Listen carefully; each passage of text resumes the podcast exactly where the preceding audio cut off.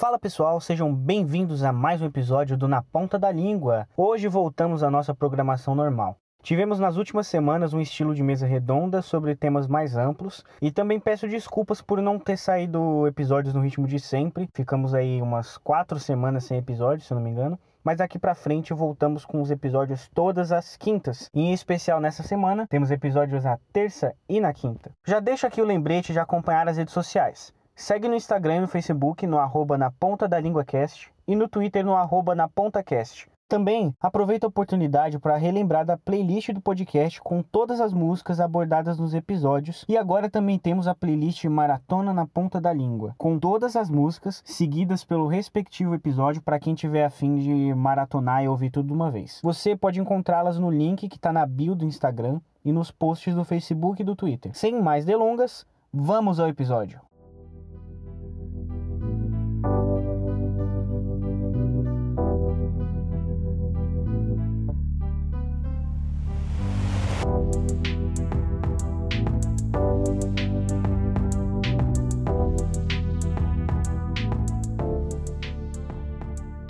Estamos em um ponto da vida e da história onde é difícil manter as esperanças.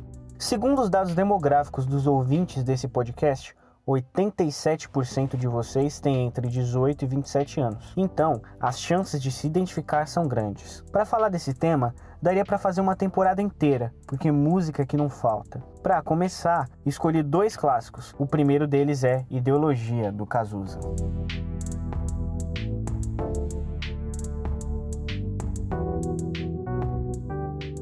Meu partido é um coração partido, e as ilusões estão todas perdidas.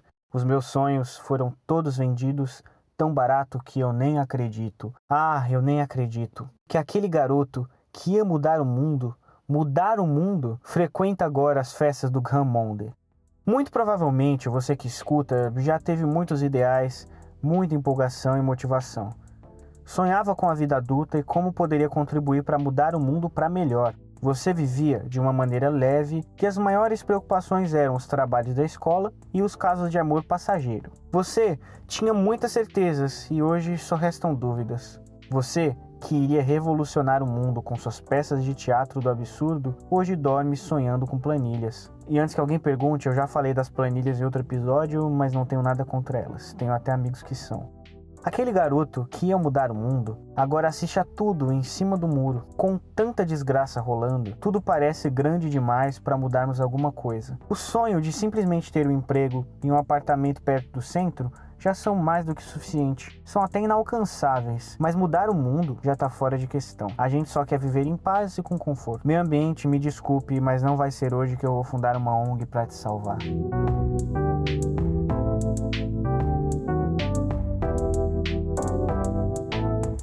Meu prazer agora é risco de vida. Meu sex and drugs não tem nenhum rock and roll. Eu vou pagar a conta do analista para nunca mais ter que saber quem eu sou. Aqui é um desabafo muito pessoal, porque Cazuza já havia sido diagnosticado como portador do HIV e até tinha feito tratamento, embora ainda não fosse do conhecimento público. O HIV causava medo, assim como o coronavírus hoje, ou até mais, e com toda certeza deixava a juventude sem esperanças, assim como nós nos sentimos atualmente. Outro ponto que não mudou nada e ficou até pior é a figura do analista. Hoje, mesmo com muito mais conhecimento sobre as questões psicológicas, sofremos muito de transtornos de ansiedade, depressão, estresse, burnout, borderline e assim por diante. A figura do terapeuta está cada vez mais presente.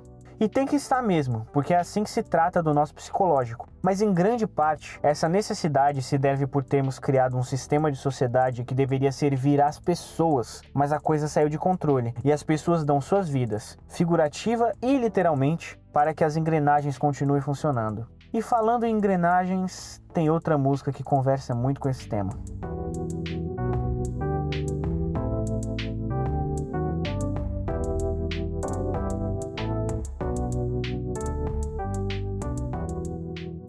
Em 1987, os engenheiros do Havaí lançam seu segundo disco, A Revolta dos Dandies, aquele da capa amarela com engrenagens pretas. Dandies para quem, assim como eu, não sabia, eram homens europeus que buscavam a sofisticação intelectual e a superioridade estética. Eu enxergo o nome do disco de duas formas. Em uma, a banda é formada por dandies, já que eles eram estudantes de arquitetura intelectualizados e refinados, enquanto a música que eles faziam representava o questionamento do sistema, portanto, uma revolta. Pelo outro lado, os dandies revoltados seriam as instituições e as tradições desafiadas pela música. Dentre outras, a música Terra de Gigantes simboliza muito essa posição e representa os dilemas da juventude. Hey mãe, eu tenho uma guitarra elétrica. Durante muito tempo isso foi tudo que eu queria ter. Mas ei mãe, Alguma coisa ficou para trás. Antigamente eu sabia exatamente o que fazer. Na primeira vez que eu ouvi essa música com atenção, ela veio como um soco no estômago. Na adolescência, eu tocava guitarra, estudava muito e tocava todos os dias por várias horas. Eu também fazia teatro, mergulhei de cabeça apresentando peças por aí, fazia um curso profissionalizante e tinha como meta de carreira ser ator e também músico. Após alguns acidentes de percurso e crises existenciais, eu resolvi que queria ser cientista, mudando todos os meus planos. Hoje, já estou terminando a faculdade, já tenho uma certa noção de como pretendo desenvolver uma carreira, mas ainda tenho muitas dúvidas. Sei que não sou o único, todos que conheçam passam exatamente pelo mesmo, o que mostra que em 33 anos nem tanta coisa mudou. Ei, mãe, tem uns amigos tocando comigo. Eles são legais, além do mais, não querem nem saber. Mas agora, lá fora, todo mundo é uma ilha, a milhas e milhas e milhas de qualquer lugar. Nessa terra de gigantes, eu sei, já ouvimos tudo isso antes. A juventude é uma banda numa propaganda de refrigerantes. Esse outro trecho lembra muito a ruptura entre o ensino médio e a vida adulta, onde costumávamos ter vários amigos e do nada nos vemos sozinhos. Cada um seguiu seu caminho parece muito difícil construir novas conexões. As revistas, as revoltas, as conquistas da juventude são heranças, são motivos para as mudanças de atitude. Os discos, as danças, os riscos da juventude, a cara limpa, a roupa suja, esperando que o tempo mude. Aqui eu acho um ponto importante. Embora na juventude a gente seja muito idealista, nem tudo isso precisa ser jogado fora com o amadurecimento. Pensa bem, no momento que não temos como mudar nada, somos idealistas.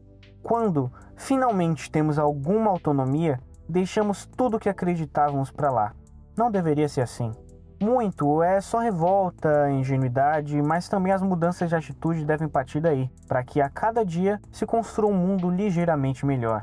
No fim das contas, não existe resposta, conclusão ou lição de moral. Fechamos em aberto. Só o ato de desabafar, pensar sobre o que se sente, pode ser uma grande válvula de escape.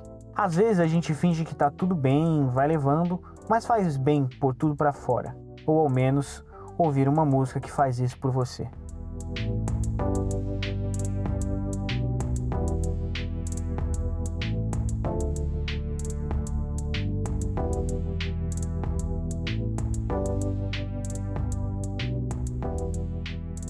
E esse foi o episódio de hoje.